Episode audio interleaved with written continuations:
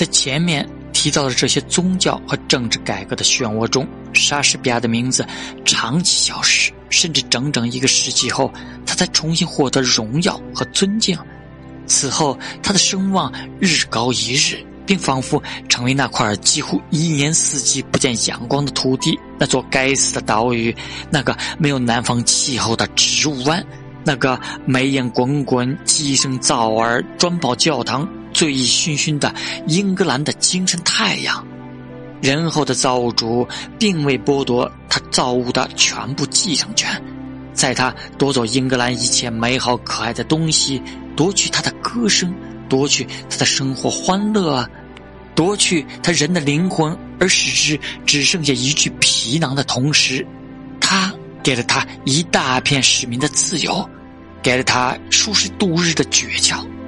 以及一个名为威廉·莎士比亚的人作为补偿。